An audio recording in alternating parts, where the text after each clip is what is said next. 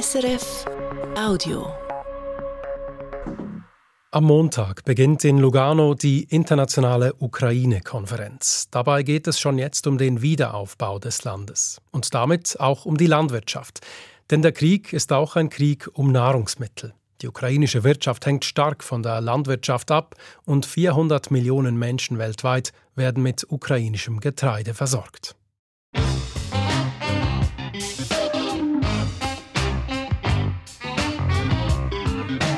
International. Eine Sendung von Peter Vögeli.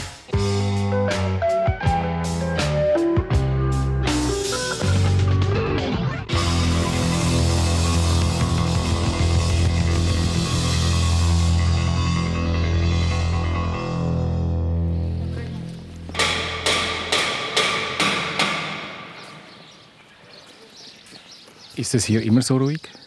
In dieser Zeit ja. In Kishenzi, 200 Kilometer südlich von Kiew, herrscht Ruhe. Die Ruhe vor der Ernte. Sagt wer? Mein Name ist Kees Hausinga. Ich bin schon 20 Jahre in der Ukraine. Mittlerweile haben wir 15.000 Hektar, 2.000 Milchkühe plus Jungvieh, fast 300 Hektar Gemüse und ein paar Schweine noch. Der Niederländer hat diese riesigen Landflächen gepachtet. Wir setzen uns ins Auto, um einen Eindruck von der Größe zu erhalten. Ja, so hier diesen Schlag links ist 140 Hektar und der Schlag rechts ist 250 Hektar. Ja, und ich denke 250 Hektar, das sind fünf oder vielleicht sogar zehn durchschnittlich schweizerische Bauern. Was ist da der Umsatz? Auch mit Kühe und mit, äh, mit Gemüse dazu, äh, ja, über 30 Millionen Dollar. Doch jetzt der Krieg und die Ernte, die unmittelbar bevorsteht.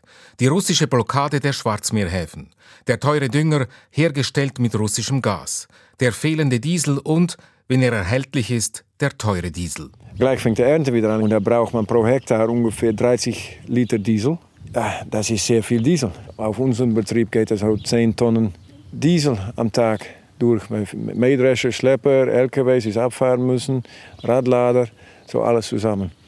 Und, äh, Aber Sie haben nicht genug Diesel? Nein, nein. Wie viel brauchen Sie für die ganze Ernte? Äh, eine halbe Million ungefähr, vielleicht noch sogar ein bisschen mehr. Aber nachher kommt dann auch noch wieder Aussaat, Bodenbearbeitung, Transport irgendwo hin. So dass, äh, pro Jahr brauchen wir ungefähr anderthalb Millionen Liter äh, Diesel. 86 Millionen Tonnen Getreide hat die ukrainische Landwirtschaft 2021 eingefahren. Das ist ein Rekordwert. Dieses Jahr werden höchstens 50 Millionen Tonnen erwartet. Wegen des Krieges lagern noch 25 Millionen Tonnen aus dem letzten Jahr in den Silos, macht zusammen 75 Millionen Tonnen. Aber es gibt nur Lagerkapazitäten für maximal 60 Millionen Tonnen. Die Schwarzmeerhäfen sind blockiert, aber absolut essentiell für den Export der Ernte. 25 Millionen Tonnen Getreide, die nicht verschifft werden können, das entspricht 10 Milliarden Euro, die den ukrainischen Landwirten fehlen. Das sind die neuesten Zahlen der FAO, der Ernährungs- und Landwirtschaftsorganisation der UNO. Case hat zum Glück schon viel Getreide verkauft. Über 90 Prozent seiner Silos sind frei. Aber die Nachbarn, die noch 50 Prozent in der Lagerhalle haben und die auch nicht mehr Lager haben, die haben ein Riesenproblem. Die kriegen kein Geld mehr rein und ja, dann können die kein Diesel mehr kaufen. Und wenn die noch Diesel haben und Diesel gekauft haben, haben die keinen Platz, wo die die neue Ernte lagern können. Und es muss sofort weg. Und äh, ja, die ganze Logistik war schon eingerichtet dafür. Case zeigt eine seiner leeren Lagerhallen. Ich bin bei den Nachbarn gewesen. Die liegen voll und da kommt, der, der, kommt der, der Weizen kommt unter der Tür durch, weil so voll liegt die Halle. Weil die russische Flotte die Schwarzmeerhäfen blockiert, versucht Case sein Getreide über Rumänien zu exportieren. Sechs, sieben Tage lang stehen die LKWs jetzt an der rumänischen Grenze, nicht besser ist die Lage an der polnischen. In einem Monat konnte Case gerade mal 300 Tonnen exportieren. Und normalerweise transportiert ihr wie viel pro Monat? Oh, wir können ruhig äh, nach Odessa 1000 Tonnen, 1500 Tonnen am Tag machen. An einem, einem Tag. Dann fahren die morgens hier los, dann sind die bis zum nächsten Morgen wieder zurück. Und dann haben wir 1500 Tonnen weggeschafft. Und am nächsten Tag wieder 1500 Tonnen. So, dann machen wir in zwei Tagen 3000 Tonnen. Die Konsequenzen des Krieges und der Blockade der Schwarzmeerhäfen sind gravierend. So eigentlich Ende von 2021 ist betroffen von diesem Krieg, weil der liegt für ein dritter Teil im Durchschnitt liegt noch in die ukrainischen Lagerhallen. Ernte von 2022 ist betroffen, weil da 20 bis 30 Prozent weniger ausgesät ist, weil da die Gebiete besetzt sind oder Minen liegen oder weiß ich was. Und weniger Dünger verwendet wird, weil das, das nicht da ist. So, dann wird der Erträge niedriger. Und die Ernte von 2023 ist auch schon in Gefahr, weil viele Bauern, wenn die kein Geld kriegen für ihre Ware, kein Geld haben, um die neue Ernte auszusehen. So, das sind schon drei Ernten, die betroffen sind von diesem Krieg. Und das hat Riesenfolgen für die Welternährung. Wir stoppen irgendwo auf einer Feldstraße. Ein grünes Meer unter einem blauen Himmel, 360 Grad. Ja, Weizen, Weizen, Weizen, rundum Weizen, Weizen, Weizen. Bald wird gelbes Getreide unter dem blauen Himmel stehen, die Farben der Ukraine. Ein bisschen, dass die Blätter, dass die Blätter sich so äh, drehen und zusammenfalten, äh, dass das, äh, das ist ein Zeichen von Trockenheit. Noch ein Problem. Indien, China und Europa leiden unter der Trockenheit. So, das sind schon drei große Getreideländer, wo es Probleme gibt. Und dann kommt noch dieses Riesenproblem von dem ukrainischen Krieg rüber ja, das alles zusammen hat einen riesen Effekt auf Ernährungssicherheit. Und was ist mit Russland auch ein großer Getreideproduzent und Exporteur?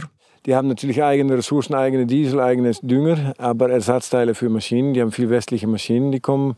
Äh, aber wenn die das alles ernten, die kriegen es auch nicht alles so einfach mit dem Schiff weg. Weil 50 Prozent der russischen Weizenernte wird exportiert durch dem Asowmeer. Und da sind natürlich wenig Schiffeigentümer oder Versicherungsfirmen, die ein 70.000 Tonnen Weizenschiff in der Azovsee äh, schicken. So, die können schon sagen, wir versorgen die Welt mit Weizen, aber logistisch schaffen die das nicht, weil die die Schiffe nicht äh, kriegen. In Kishensi, in der ganzen Ukraine, herrscht die Ruhe vor der Ernte. Und die Ruhe vor dem Sturm. Ein Sturm, der die ukrainische Wirtschaft und die Ernährungssicherheit der ganzen Welt bedroht.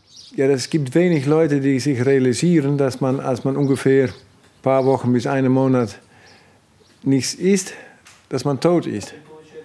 Ich meine, aber Jahre ohne Urlaub oder ein ganzes Leben ohne Telefon und ein ganzes Leben ohne Auto geht man nicht von tot. Aber nur einen Monat nichts essen und ist man tot. Fertig, Schluss. Und ist, für Leute ist das so normal, dass das Essen immer da ist. Aber jetzt ist das in großen Gefahr wegen diesem Krieg hier. Und Putin wird damit manipulieren. Und da gehen sehr viele Leute tot, weil die kein Essen haben. Fertig. Und das, die, die europäischen Politiker, das irgendwie geht das im Gehirn nicht rein, dass es tatsächlich so schlimm ist.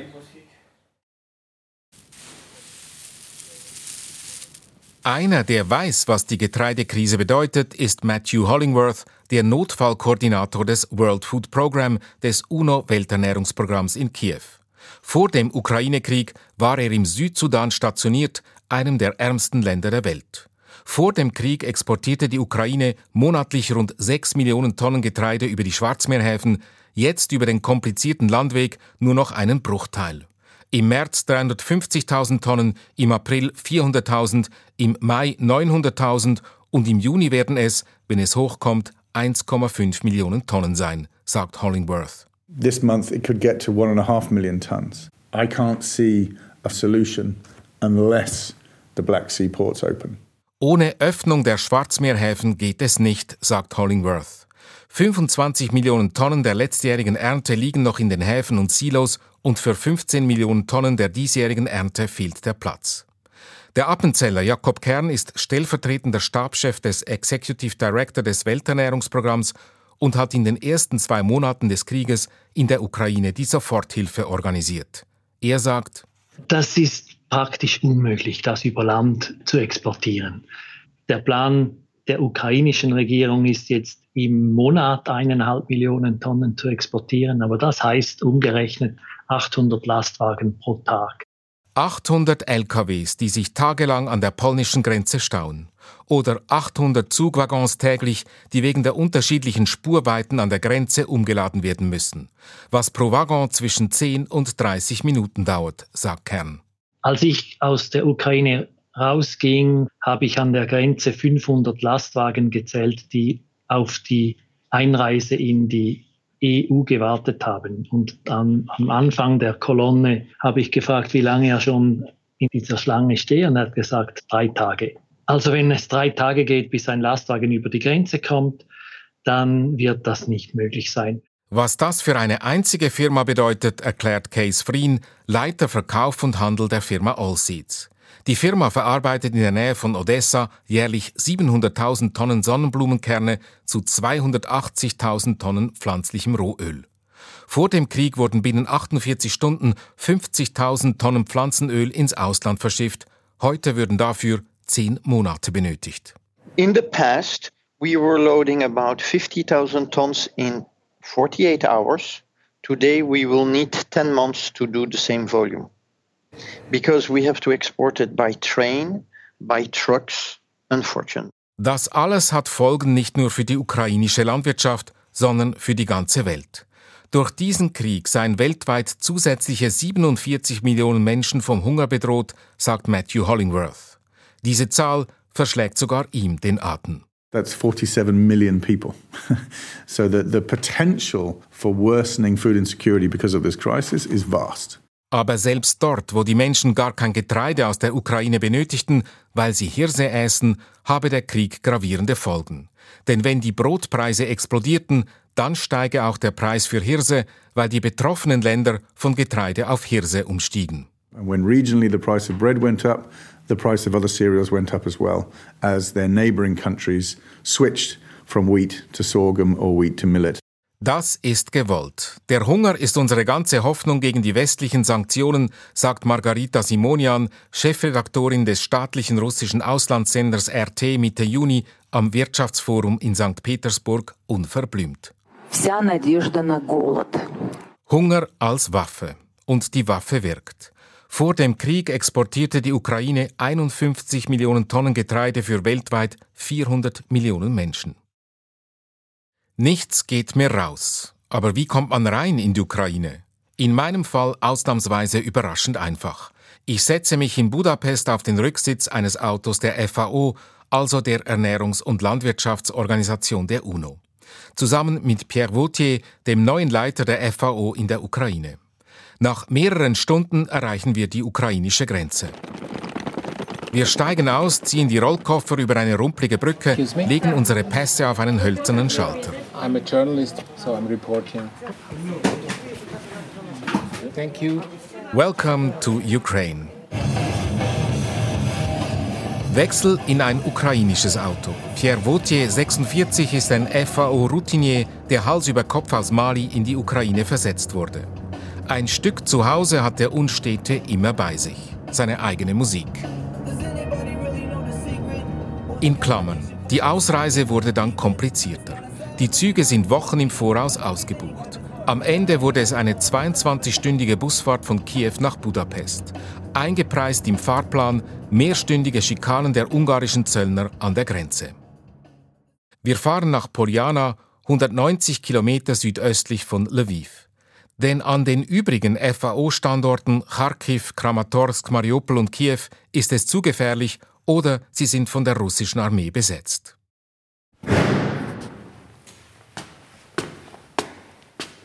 Poljano also, ein kleiner Kurort in den grünen Ausläufern der Karpaten, ist das provisorische Hauptquartier, genauer ein großes altes Hotel mit leeren Zimmern. Irgendwo schlägt eine Tür.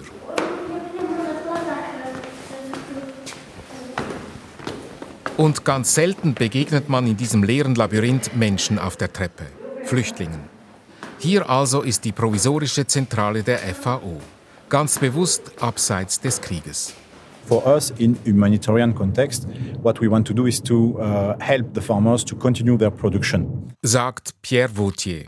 Die Landwirtschaft müsse weiter produzieren, die Lieferketten weiter funktionieren, noch schlimmer als ein Wirtschaftseinbruch sei ihr Stillstand. Die FAO ist für die nachhaltige landwirtschaftliche Entwicklung zuständig, die Schwesterorganisation das World Food Program, das Welternährungsprogramm für die humanitäre Soforthilfe. Jakob Kern vom Welternährungsprogramm zeichnet im Gespräch das große Bild über die Situation der Menschen. Sie brauchen vor allem Unterstützung in Sachen Lebensunterhalt. Erstens haben sie kein Einkommen mehr, weil ein Viertel der Bevölkerung ist geflüchtet. Acht Millionen sind innerhalb des Landes geflüchtet. Und da gibt es Städte, die praktisch gleich viele Flüchtlinge jetzt haben wie Einwohner. Die internationale Arbeitsorganisation ILO schätzt in ihrem jüngsten Bericht zum Ukraine-Krieg, dass seit dem 24. Februar 4,8 Millionen Jobs verloren gingen, das sind 30 Prozent des Vorkriegsniveaus. Und im Falle einer weiteren Eskalation könnten rund 44 Prozent der Jobs verschwinden. Dort, wo die Läden funktionieren, wo die Lieferketten funktionieren, brauchen diese internen Vertriebenen Geld und das, das machen wir. Das World Food Programm unterstützt die mit 75 Dollar pro Person pro Monat. Und in den Kriegsgebieten, wo die Lieferketten zusammengebrochen sind, da verteilen wir Lebensmittel mit vorgekochten Sachen. Die Hilfe der FAO und des World Food Programs in der Ukraine erfolgt anders, als man es erwarten würde. Anders als beispielsweise im Südsudan gibt es genügend Nahrungsmittel in der Ukraine. Lebensmittel sind vorhanden im Land, genug eigentlich. Wir kaufen auch in der Ukraine, aber es ist eine Sache, ob die Leute Zugang haben, sei es finanziell oder eben in den Krisengebieten. Das Land ist sowohl digital als auch rural. Viele besitzen eine elektronische Identität. Das World Food Program hat einen QR-Code entwickelt, der überprüft, wer von den Binnenflüchtlingen aus einer Kriegszone stammt, wer schon von anderen Hilfsorganisationen Unterstützung erhalten hat, wer aufgrund seines Einkommens, also nach Abgleich der Steuererklärung, anspruchsberechtigt ist und so weiter. And then if those issues all added up, within three days they had $75 in their pocket. Und wenn diese Bedingungen erfüllt sind, fließe das Geld binnen dreier Tage, sagt Matthew Hollingworth, der Notfallkoordinator des World Food Program in der Ukraine. 70 Millionen Dollar seien binnen einer Woche geflossen. Within one week of receiving the details of around 700,000 people from the Ministry of Social Policy, we were able to clean their data and get 70 million dollars out to those people all within a week. Umgekehrt versorgt die UNO-Ernährungs- und Landwirtschaftsorganisation FAO Binnenflüchtlinge mit 50 Kilogramm Kartoffelsamen, die sie anpflanzen oder verkaufen dürfen, sagt Viktoria Mikalczuk von der FAO. Geplant sei auch, 600.000 Hühner an die Binnenflüchtlinge zu verteilen, pro Familie 10 Hühner. And also we are planning to uh, distribute uh, poultry 600,000 of poultry to the families. Each of families should receive 10, 10 chicken. Weil fast alle ukrainischen Familien entweder selbst Schrebergärten besitzen oder eine Tante oder Oma auf dem Land haben, sei diese sehr handfeste Hilfe auch für Leute aus der Stadt kein Problem. Auch nicht für die 25-jährige Snishana. Sie ist mit ihrem Mann, dem fünfjährigen Sohn, den Schwiegereltern, Hund und Hamster aus der Hafenstadt Cherson am Schwarzen Meer nach Klopčici, einem kleinen Dorf 50 Kilometer südwestlich von Lviv, geflohen. Im Hühnerstall weigert sich der Hahn zwar ins Mikrofon zu krähen, also führt uns Snishana hinter das Haus, wo sie auf einem riesigen Feld Kartoffeln, Zucchini und Bohnen angepflanzt hat. Oh, wow. Є картопля, кабачки, там фасоля росте ще. Тобто все руками посаджено. Die ukrainische Landwirtschaft muss weiter produzieren, Lieferketten müssen bestehen bleiben, betont der Ukraine-Notfallkoordinator Matthew Hollingworth vom Welternährungsprogramm. Wenn Schlüsselindustrien zusammenbrechen, wenn die Arbeitslosigkeit explodiere, wenn die Nahrungsmittelproduktion massiv eingeschränkt, wenn der Wirtschaftsmotor abgewürgt werde, brauche es enorme Anstrengungen, ihn wieder zum Laufen zu bringen. To get it back to where it was is an enormous task that requires vast amounts of, of, of investment. Vor dem Krieg machten die Getreideexporte 10% des ukrainischen Bruttoinlandproduktes aus. Durch den Krieg ist dieses um mehr als die Hälfte geschrumpft in nur drei Monaten. Food production in this country was 10% of the GDP um, prior to this war. Um, the GDP has already contracted up to 45%. because of the war. And it's taken three months to happen. Kurzfristig gehe es darum, die Wirtschaft um jeden Preis selbst auf niedrigem Niveau am Laufen zu halten. Und längerfristig müsse die Ukraine in die Verarbeitung ihrer hochwertigen Landwirtschaftsprodukte in die Wertschöpfungskette investieren. There is a possibility to start to looking at investing in Ukraine on improving value chain, in supporting food industry, food processing. Was auch die Haltbarkeit dieser verarbeiteten Nahrungsmittel deutlich verlängere. Fahren wir deswegen nach Ilinci im Süden der Ukraine, in der Nähe von Vinica, dort wo die blauen Zürcher Trams fahren. In die größte Molkerei des Landes, Lusdorf. Jeder fünfte Liter Milch in der Ukraine wird hier produziert. Man kann durch die Ukraine reisen, ohne dem Krieg zu begegnen. Aber sobald man mit Menschen spricht, ist er präsent. Werden Stimmen brüchig, steigen Tränen in die Augen. Was sind die Herausforderungen seit dem Kriegsbeginn am 24. Februar, frage ich Olena Bittner, die Verkaufsdirektorin der Molkerei Lusdorf. Doch bevor Olena Bittner antwortet, stellt sie klar. You know, war starts in 2014. Der Krieg habe 2014 mit der Besetzung der Krim begonnen. Der Westen hat dies weitgehend ignoriert. Am 24. Februar sei sie zunächst in die Schweiz zu einer Freundin geflohen, dann aber zurückgekehrt. So. Der Betrieb darf nicht besichtigt werden, er ist strategisch wichtig. Hier wird nicht nur Milch, sondern es werden zahlreiche Milchprodukte hergestellt, die Verarbeitung ist vollautomatisiert, die Rohmilch entspricht den höchsten Standards, alles ist EU-zertifiziert, für den Export in die EU zugelassen. Letzteres ärgert Olena Bidna. Warum eine Unterscheidung zwischen der EU und der Ukraine? Sind wir Ukrainer weniger wert? Why I must divide? Producing for European people and producing for local people. Because we are not Europeans. It's for our people, first of all, you know. Wir produzieren zuerst einmal hohe Qualität für unsere Leute. Olena Bittner zeigt ein für westeuropäische Ohren ungewohntes Selbstbewusstsein. Sie kennt die Qualität ihrer Produkte. Sie sieht die Ukraine nicht als Bittstellerin vor den Toren der EU. Und auch sie sagt, wie Matthew Hollingworth, die Ukraine solle nicht bloß Saatgut und Getreide produzieren, sondern hochwertige, verarbeitete Güter. My personal position, Ukraine must produce like value-added products mostly, not only be a country of raw materials. Hier liegt ein großes wirtschaftliches Potenzial. Doch zunächst geht es einmal darum, zu überleben. Der Umsatz ist eingebrochen, sechs Millionen Menschen haben die Ukraine verlassen, vor allem Frauen und Kinder, die Hauptkonsumentinnen der Milchprodukte aus Lusdorf. Our main consumers left Ukraine because you know more than six million people left Ukraine, and it's women and kids, our main consumers. Trotzdem werden alle Kundenbeziehungen und Lieferketten aufrechterhalten, die Milch bei den Bauern abgeholt, höhere Kosten nicht weitergegeben. Jetzt gehe es nicht um Profit, sondern darum, den Wirtschaftsmotor am Laufen zu halten, sagt die Landwirtschaftsexpertin Lena Jukalo, die mich begleitet. Now on most of the farm, it's a topic of survival. It's not a topic of profit. Doch selbst im Krieg funktionierten die Absurditäten der Bürokratie. Sogar wenn die verarbeitete Milch verschenkt werde, müsse das Unternehmen 20% Mehrwertsteuer entrichten, präzisiert Lena Jukalo. You give products for free and then you have to pay 20% of the price of the products as a tax to the government.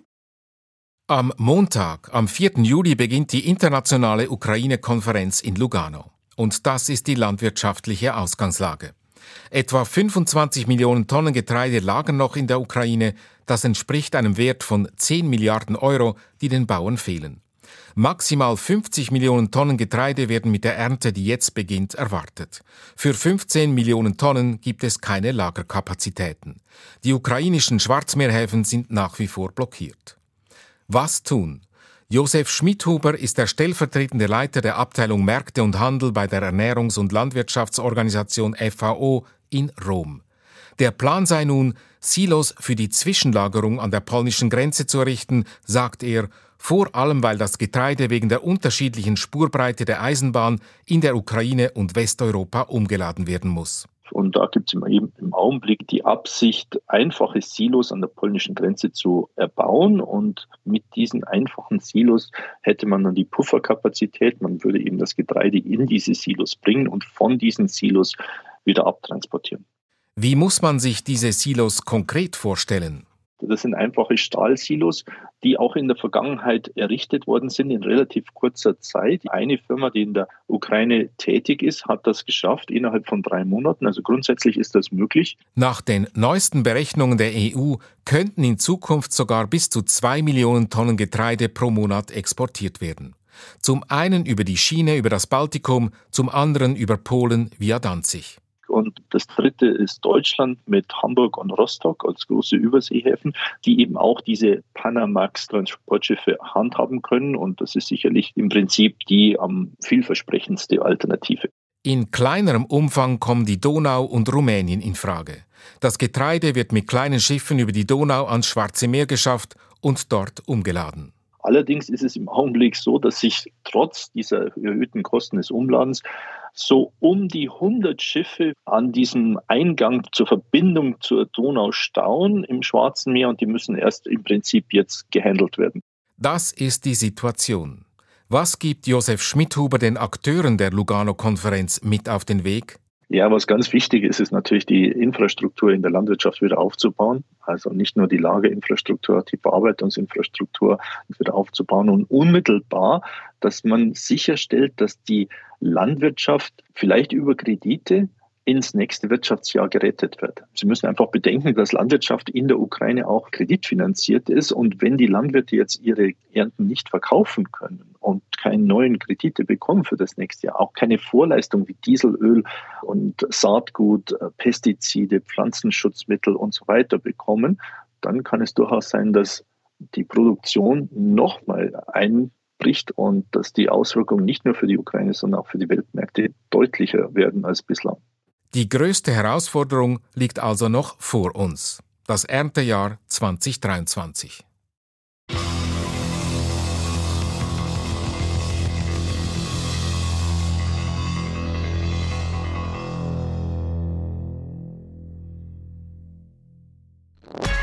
Das war ein Podcast von SRF.